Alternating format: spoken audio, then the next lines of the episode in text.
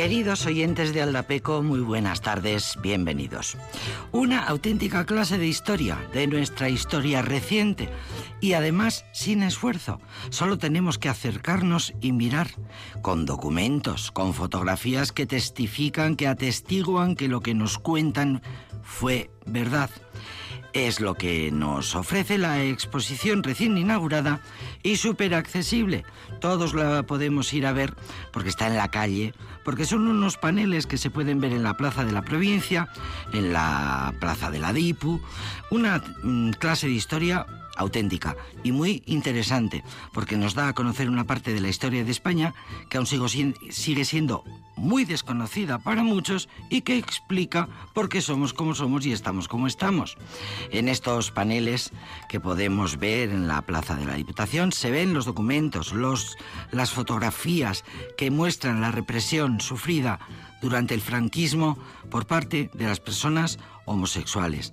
Lo hablábamos el pasado martes con Pepe Sainz Varela aquí en Aldapeco, Pepe Sainz Varela, director de archivos, artífice de este trabajo que luego vendrá, por cierto, luego tendremos otra clase de historia con él, con su presencia.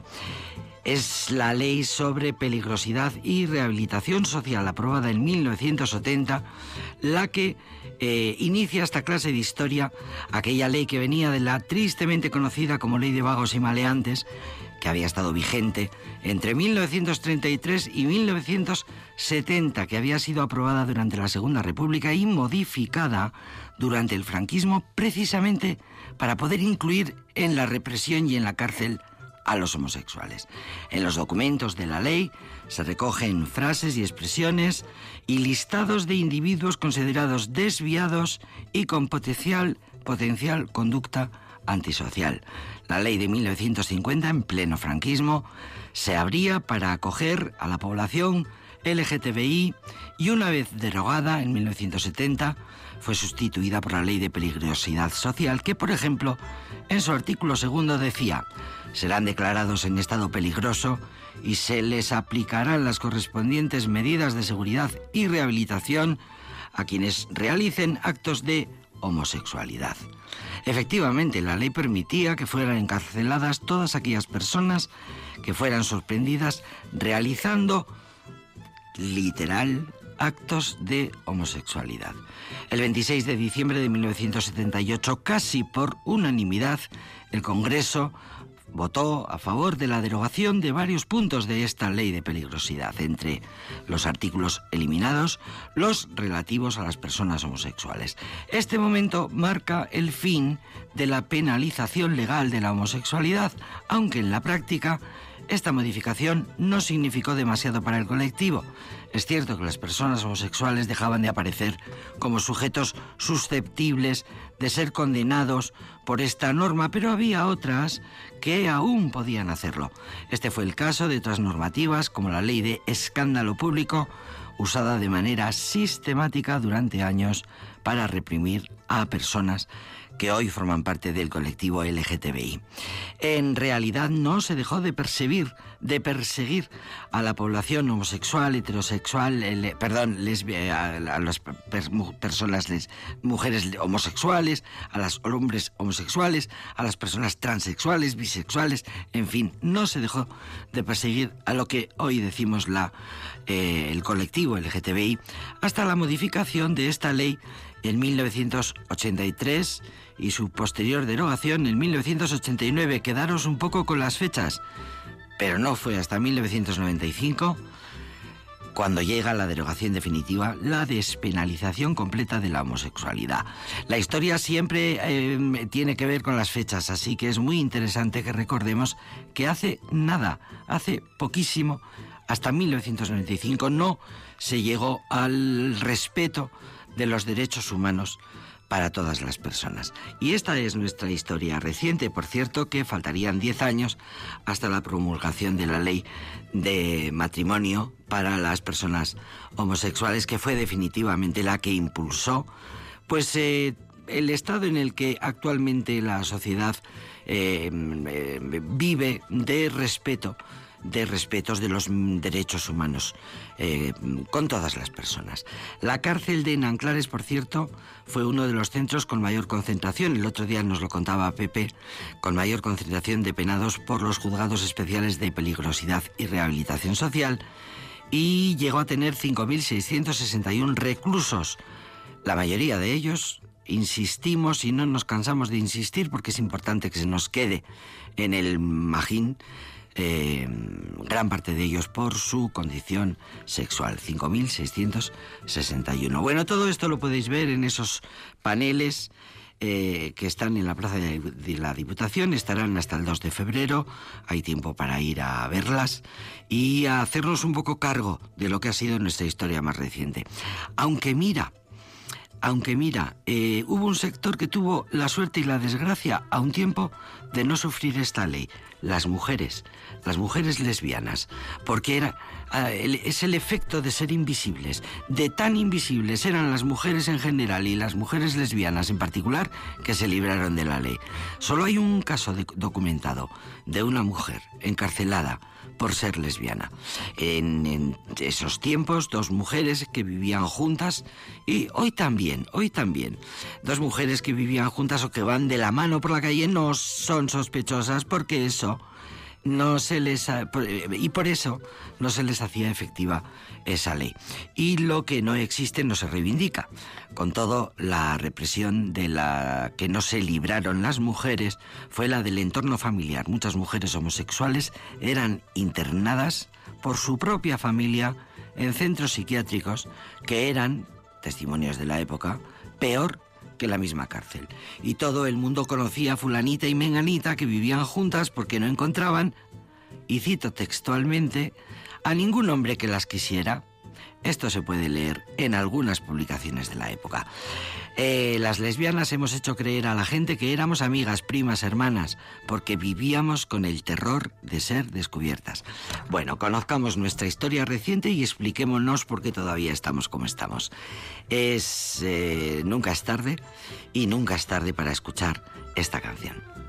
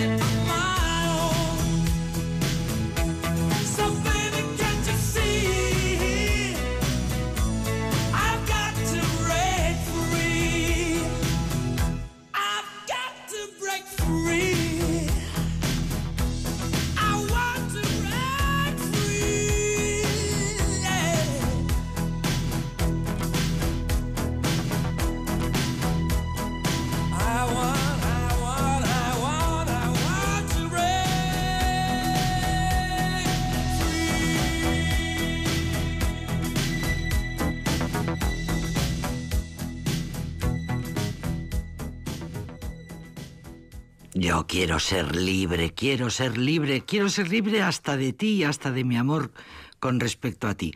Quiero ser absolutamente libre. Es una canción de la banda británica Queen, incluida en su disco The Works de 1984. Exitazo mundial, aunque el vídeo de la canción, eh, que es uno de los más recordados de la banda, uno de los vídeos más parodiados de la historia del rock, fue inmediatamente censurado en Estados Unidos. Inolvidable Freddie Mercury con sus compañeros parodiando una telenovela británica de la época llamada Coronation Street, disfrazados ellos, caracterizados de mujeres, y vídeo censurado por la MTV en Estados Unidos, ellos tan puritanos no pudieron ver, eh, no pudieron ver este vídeo en sus pantallas hasta 1991.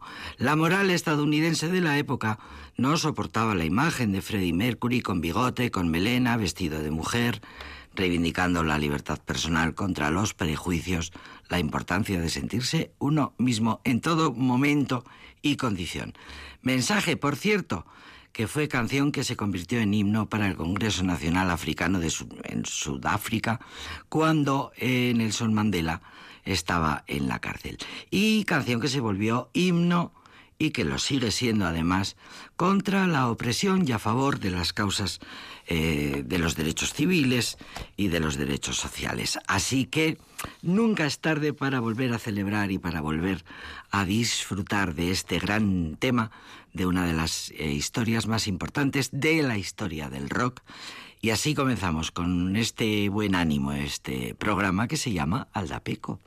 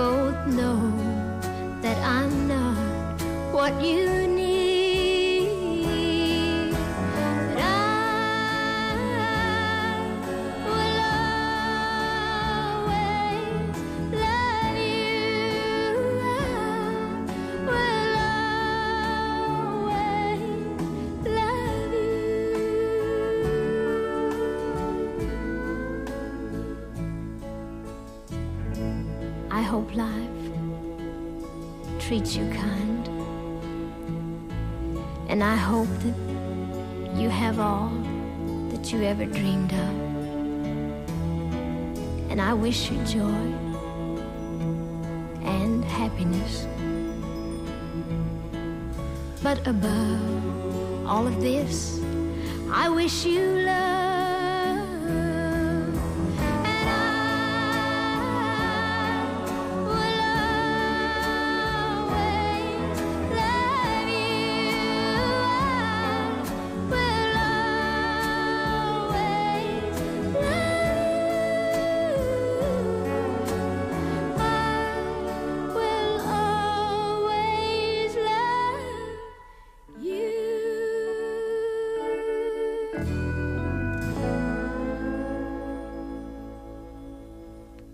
Siempre te amaré.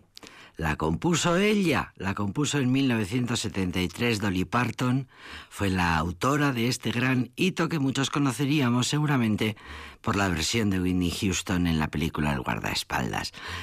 Pero fue obra de esta maravillosa cantante y compositora estadounidense Dolly Parton, su versión country de la canción la que acabamos de escuchar. La original fue lanzada, ya digo, en 1974. Escrita fue en realidad una despedida. En esta canción le decía Siempre te amaré, la, compuso como despedida, del que era su compañero y mentor Porter Wagoner, eh, después de que tomaran la decisión de seguir su carrera en solitario. Dolly Parton se convirtió en la primera artista en ganar el, el, número uno dos veces con la misma canción. Whitney Houston, por cierto, grabó una versión de la canción junto con un solo eh, de saxofón con Kirk Whalum para la película de 1992, El guardaespaldas, que la hizo ya eh, llegar hasta nuestros días, este gran tema que se ha convertido en uno de los sencillos más vendidos de todos los tiempos y el más vendido por una mujer en la historia de la música. La versión de Houston, por cierto, volvió a entrar en todas las listas de ventas y de descargas en 2012. Después de su muerte, imagínate los derechos de la autora, los derechos que seguirá cobrando la gran Dolly Parton, que un día se animó y además de protagonizar en la película, luego incluso produjo y dirigió el musical Nine to Five.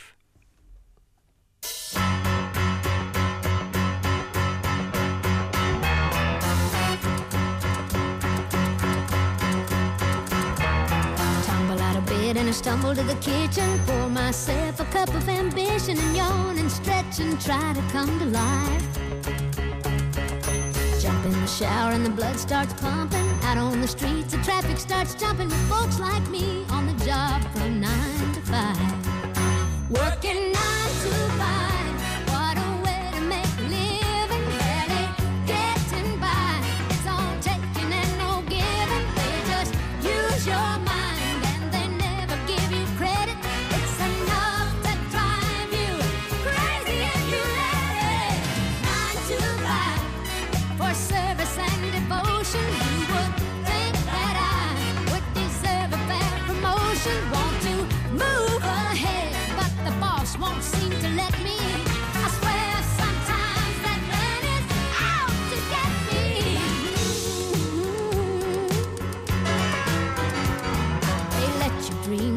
watch him shatter. You're just a step on the boss man's ladder, but you got dreams he'll never take away. In the same boat with a lot of your friends, waiting for the day your ship will come in and the tide's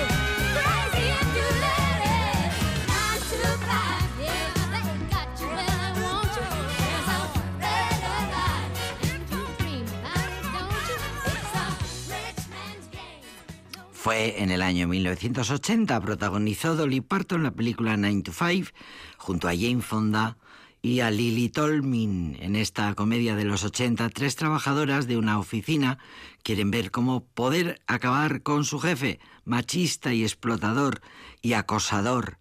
Fue el debut en el cine de Dolly Parton y es una peli referente eh, de género, ambas lo son, la peli y la Dolly Parton, porque eh, reflexiona la película en clave de humor sobre el rol de las mujeres en las grandes empresas corporativas de aquellos años 80. Tras el éxito de la película se hizo una serie, después un musical, en marzo de 2009, Broadway 9 to 5 de musical eh, dirigido por Dolly Parton en Broadway. Fíjate mm, qué carrerón. De hecho, también escribió las letras para el proyecto. Letras que dicen cosas como, bajo este pelo hay un cerebro del que nunca te has preocupado y tú solo ves pechos, pero aquí hay un corazón aquí debajo. Bueno, luego apareció, ha aparecido eh, como actriz en muchas más películas, Dolly Parton. Y bueno, pues ha sido y sigue siendo, eh, todavía sigue, bueno, setenta y pocos años, tampoco es tanto, sigue en activo y ha conseguido Dolly Parton ser una de las compositoras más famosas de toda esa, de todo el, bueno, en el, en el siglo XX.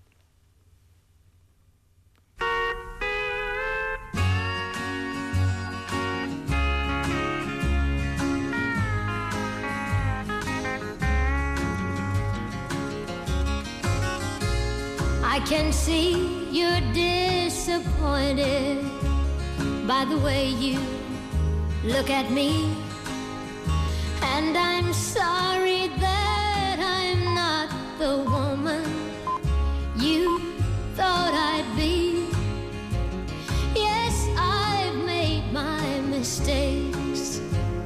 But listen and understand my mistakes are no worse than yours just because I'm a woman.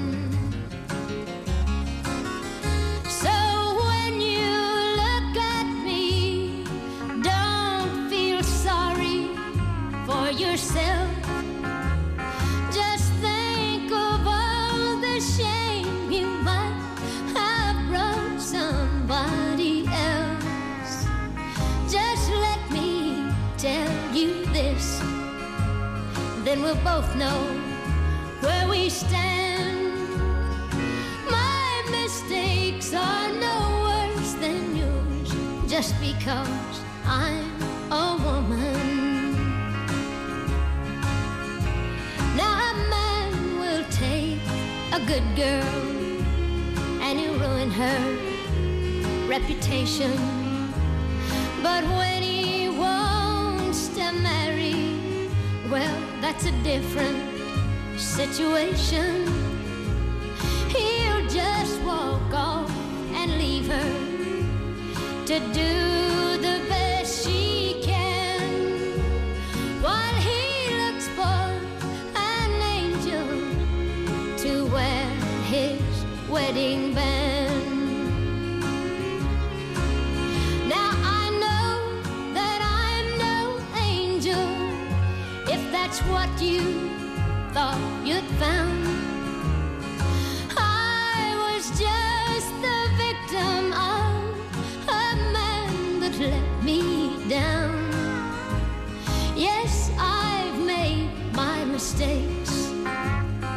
but listen and understand. My mistakes are no worse than yours just because I'm a woman. No, my mistakes are no worse than yours just because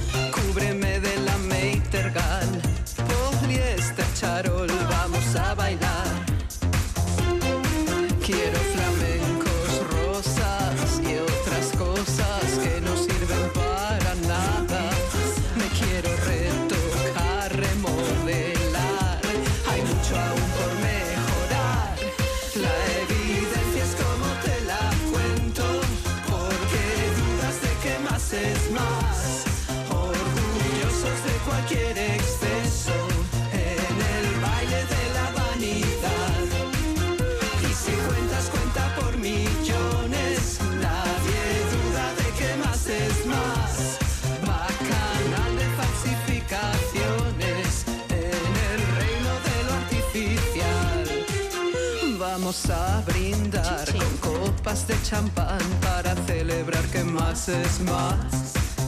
Solo tienes que pensar que lo estrafalario brilla más que lo normal. Como en un cabaret donde soy la vedette, borracha de frivolidad. Hedonismo psicalíptico, la vorágine del capital.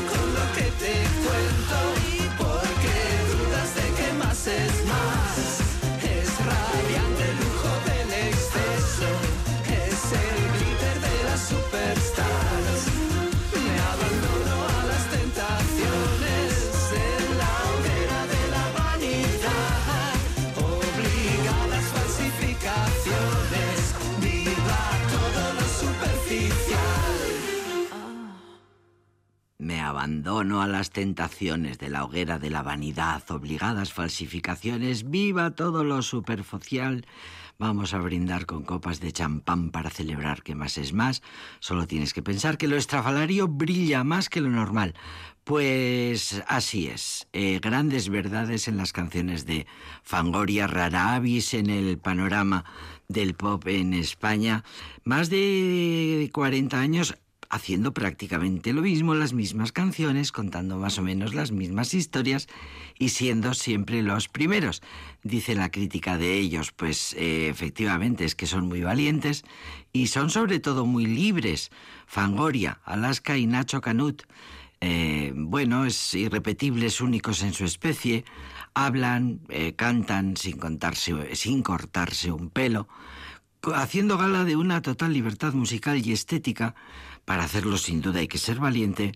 Y Fangoria, eh, por toda esta trayectoria, eh, han sido eh, calificados como inclasificables, rara avis dentro del panorama musical en España. Raros por singulares, únicos en su estilo, dicen los críticos, porque mezclan a su manera sus referencias musicales y se preocupan mucho por la estética.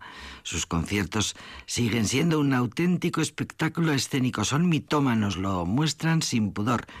No tienen pudor, es fundamental no tenerlo.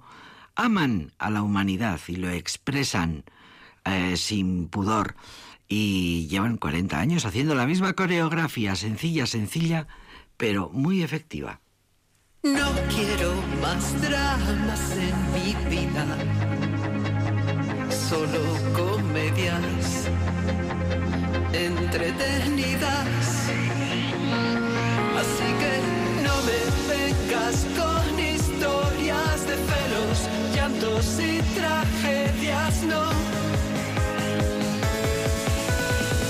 Me llamas para lo de siempre. No te molestes, no me interesa. Ya lo repito por si no lo entiendes. Me cansa estar triste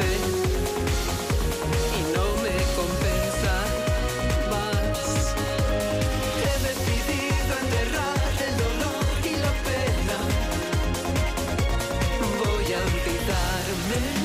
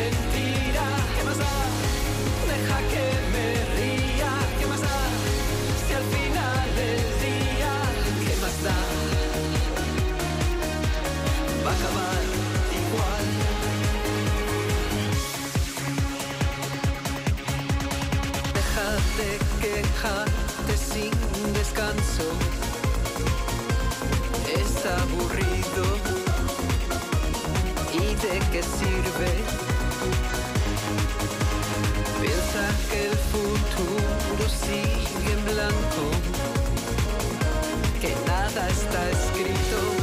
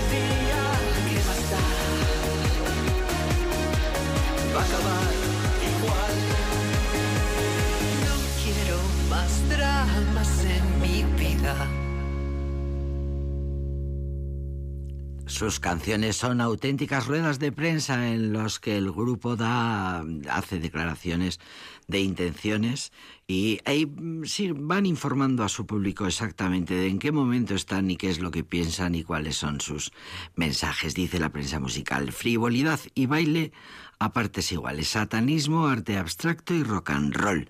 Son sus raíces desde que empezaron cuando querían ser siniestros. Los tres conceptos, satanismo, arte abstracto, rock and roll, definen la esencia creativa y vital del dúo. Eh, Alaska Nacho Canut, como eh, también la definen eh, varias décadas de pop, de punk y de estilo gótico de Confetti, Traca y Megatron. Lo cuentan ellos mismos, también lo declaran en sus canciones. Alaska y Nacho Canut, los Géminis se atraen entre sí, tienen un pacto con el diablo desde que eran pequeñitos, mira si llevan años, y siguen como si hubieran hecho en plan Fausto un pacto con el diablo que les ofrece el éxito a cambio de, su alma. Eh, por cierto, hagamos algo superficial y vulgar, hagamos algo tonto que hayamos hecho ya.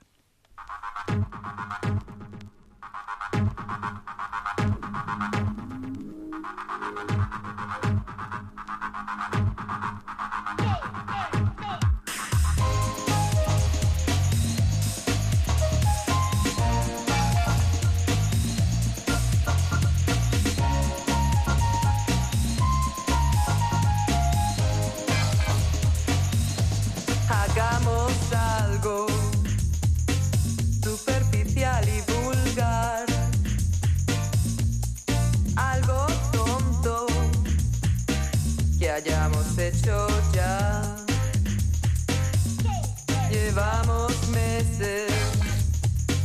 Sin poderlo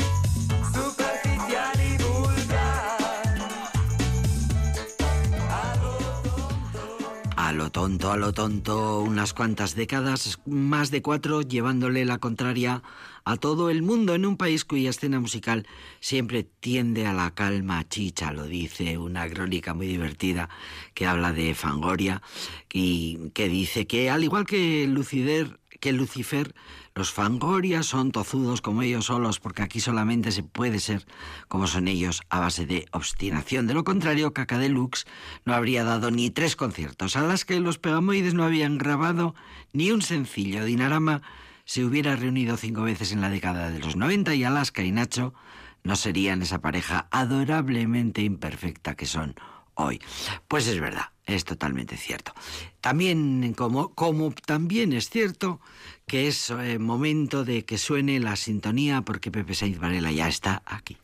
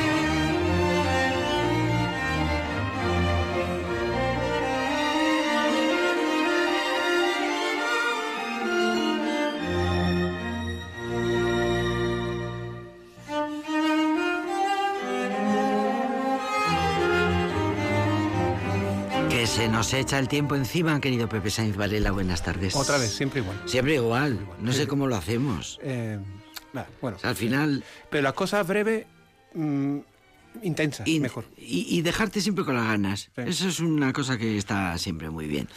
Cuéntame. Eh, pues eh, hoy estaba, bueno, eh, un, eh, estaba mirando un matrimonial, es decir, un, un acuerdo de, matrim- de matrimonio. Eh, De, ya bueno, ya tiene sus años este acuerdo, es de 1642. Eh, Tiene sus años, dices. sí. 1642. Bien. Entre mm, eh, entre Antonio de Vidania, Un acuerdo matrimonial. Sí, es entre, eh, entre Antonio de Vidania, que, eh, que es el... eh, di- bueno, se está arreglando, digamos que en este matrimonio lo que se está arreglando es el, el- el matrimonio de María, Mariana de Vidania. Mariana de Vidania y la el Zarraga. acuerdo previo, claro. Sí, sí, sí. Mm, con- Y lo que, eh, pero lo que me llamó atención, el que estaba de testigo en este acuerdo, bueno, María de Vidania, alguna vez ya la hemos mencionado, porque María de Vidania es, en mediados del siglo XVII, va a fundar una obra pía, la obra pía de, Mari- de para, eh, para dotar doncellas. Y eso nos sirvió de excusa hace ya tiempo para hablar de que eran las dotaciones de doncellas. Eh, Que no era servir doncellas a discreción, sino que era que las doncellas pudieran tener una dote Para casarse. que les permitiera casarse, porque es. si no tenías una dote no te podías casar. Eso es, sí, sí, eso es. Y claro, eh, todas aquellas que procedían de familia, cuyos padres tuvieran posibilidades, pues le podían dotar. Aquellas que no tenían posibilidad de dotarse, pues no podían casarse. Claro, claro. Y entonces, eh, digamos que esto era una línea de, como diríamos hoy, abrir una línea de subvenciones para que todos los años aquellas... Eh, fondo perdido.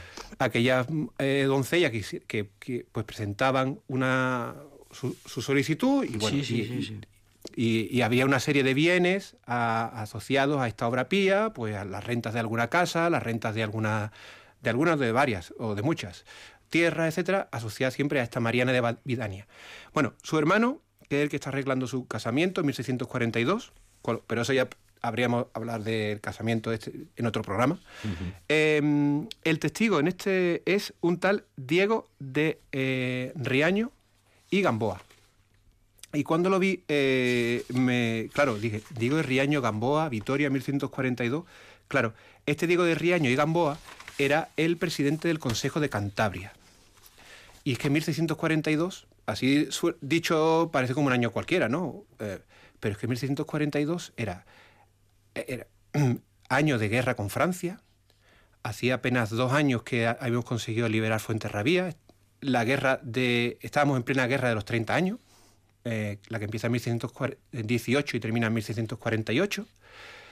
Eh, la monarquía hispánica, hispánica, el rey es Felipe IV y su primer ministro, el valido que se llama entonces, es el conde duque de Olivares, que trata de imponer en toda la monarquía la llamada unión de armas, que es decir, si queremos ser potencia en Europa y mantener el imperio, pues tenemos que conseguir que todos los reinos que contribuyan de manera proporcional al sostenimiento del ejército, de la hacienda, etcétera. Claro, eso fue un lío tremendo y es lo que va a provocar al final la caída de, de Olivares. Pero es que en el lado francés, que es el gran... Porque la guerra de los, los 30 años empieza en 1618 por motivo de religión y en la parte de los Habsburgo, en Alemania, entre protestantes y, y católicos. Pero es que luego ya eso deriva y empiezan a enfrentarse los holandeses contra los ingleses, los franceses contra los holandeses, los holandeses contra los, eh, los españoles, los españoles contra los franceses, contra los ingleses. Y eso se convierte en realidad en una lucha de, por el poder, por la hege- hege- hegemonía del poder continental, que cuando todo esto termina, quien se lo lleva es Francia digamos que Francia ya se impone sobre, sobre los Habsburgos, sobre España. Y el primer ministro del rey eh, francés es eh, el cardenal Richelieu. Es decir, que en esta época tenemos como la... Además, 1642, hace dos años que ha empezado la guerra, la revuelta de los catalanes, eh, que luchan por independizarse. Mm, Fíjate. Y hace dos años justo también ha empezado la guerra de Portugal, que también trata de independizarse, porque Portugal era uno de los reinos más de la corona. No era el reino de España aquello, era la corona hispánica. Y en la- sobre la cabeza del rey, en una sola corona, se reunía el reino de Castilla, el reino de Portugal, eh, el- eh, Navarra. eh, todos esos reinos están sobre su cabeza en una sola corona.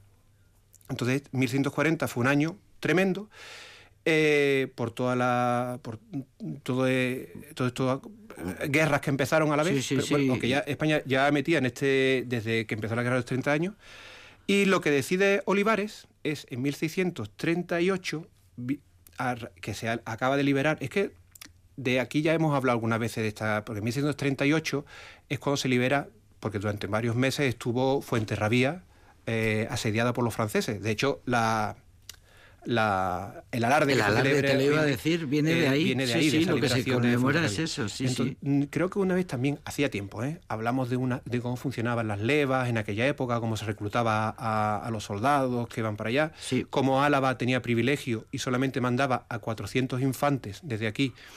Y también estuvimos hablando de, bueno, de uno de que esos 400 infantes de Álava estuvieron en la defensa de Fuenterrabía. O sea, que en el primer alarde hubo alaveses, eh, lo que quería. Lo- me- recuerdo el programa que y además lo hicimos justo cuando se celebra el alarde, sí. Y eh, a raíz de eso, lo que decide el rey Felipe IV, Olivares en realidad, es hay que crear un consejo especial, ah, extraordinario, que eh, esté cerca de la frontera y que sea el que lleve la manija de la guerra contra Francia. Bueno, a ver, la manija contra Francia la lleva Olivares en, en Madrid, pero alguien que esté sobre el terreno. Y entonces crea un consejo extraordinario, porque en esa época no existen ministerios, lo que existen son unas juntas, consejos, se llama. Está el Consejo de Castilla, el Consejo de Nápoles, o sea, perdón, de Italia, el Consejo de Indias. es verdad, sí, porque hay, claro, el Consejo de Nápoles, sí, sí, sí. Inquisición, el Consejo de... Y se crea un consejo especial, se llama Consejo de Cantabria. Y el presidente, que es el presidente del Consejo de Castilla, se le manda a una ciudad cerca, a Vitoria, a, junto con un consejero de Castilla, dos consejeros de Castilla y él, a que organicen la, la guerra, que es este Diego de eh, Riaño y Gamboa, que era de Burgos, pero ya el segundo apellido te dice que tiene el, lazos también con. Álava. Lo que se está pretendiendo es que esté aquí, pero que las tres provincias que tienen que, que tienen de- privilegios, claro, pues bueno, este que viene de este que viene de la corte, ah, pero bueno, pero es que eh, digamos que es si no es de los nuestros, casi de los nuestros y, y bueno, pues mm, aquí es donde además en Vitoria donde está la aduana. Y también estuvimos hablando que todos los envíos de armas que se hacían a Francia, arcabuces, picas para, para los tercios, para- pues se organizaban aquí en, la, en plena calle Herrería. Creo que nos trajiste una lista Sí, de las hablando. armas concretas que se... traes una vez un documento de, de donde, donde estaba ese, que se- que cuántas picas se enviaban Sí, en ese envío, cuántos arcabuces, Sí, sí. cuánto y el y todo eso se organizaba desde, desde aquí. Y entonces, cuando vi a este Diego de Riaño, que está en la boda de una de las personas principales de Vitoria de entonces, eh, cuando te das cuenta que efectivamente, aunque fuera, inmediatamente se embricó con la, con la, con la nobleza local, digamos, con, lo- con la élite local. Claro. Eh, este Consejo de Cantabria de todas formas duró poco. ¿eh? Mm, Empieza en 1638, en 1643, cuando cae Olivares, porque al final la guerra, eh, digamos que Olivares lo tuvo ahí casi. Eh, el que todo el mundo habla de su inteligencia su, es de Richelieu, pero, pero Olivares casi lo consigue. Pero claro, eran demasiadas guerras, una en Cataluña, otra en Portugal, Este, otra contra Francia. demasiados frentes abiertos, Eh, claro. La corona llevaba mucho peso, ¿no? Y, y- y esa, y ese propósito de la unión de armas, de unirlos a todos igual, eh, mm, creyendo que efectivamente los catalanes iban a aportar y no aportaban, que al mismo tiempo, y, y todo re- recaía sobre Castilla, y claro, la- los propios ya, pues en Castilla ya quejándose de tanta guerra, y que si los holandeses se quieren condenar por herejes, pues que se condenen y que dejemos de mandar allí Claro, porque en el trasfondo estaba la lucha, Mm. lo que había empezado por religión, ¿no? Sí, pero bueno, pero cuando Francia se alía también con ellos ya no era una cuestión de religión. Sí, claro, Eh, daba claro. igual, o sea, Había- una, sí, sí, era una cosa más transversal, que era ver quién manda. Y, y bueno, y, Y tuvimos una delegación en Vitoria eh, de todo aquello que- sobre el terreno que fue este Diego de, Riañ- de, Riaño y Gamboa. Y Gamboa. Por eso tenemos ese documento, claro. Eh, sí, sí, bueno, eh, hay unos cuantos más. Quiero decir, ya estos que he citado, pues envío de armas, gente que se alista, esos 400. Sobre esto, hay de hecho hace poco se hizo una tesis eh, doctoral sobre el Consejo de Cantabria y, El y Manuel Merino. Cantabria. Se llama así, el Consejo de Cantabria. Sí, sí, sí, que no duró mucho. No duró mucho porque era justo para el tema de la guerra y cuando ya la guerra pues, eh, pues salió como pues Me ha, gustado, me ha gustado mucho la historia de María de Vidania, eh, su obra Pía y la dotación de doncellas, que igual un día, porque nos podías traer algo. Ah, sí, claro, de cómo Es se dotaban historia doncellas. preciosa. Se dotaban doncellas, se dotaban y monjas, se dotaban- esclarecedora. Se dotaba Sí, de todo. sí, muy bien. Una clase de historia, otra clase de historia, sentadicos aquí calentitos. Gracias, Pepe. A ti, Said Jenny. Varela, gracias.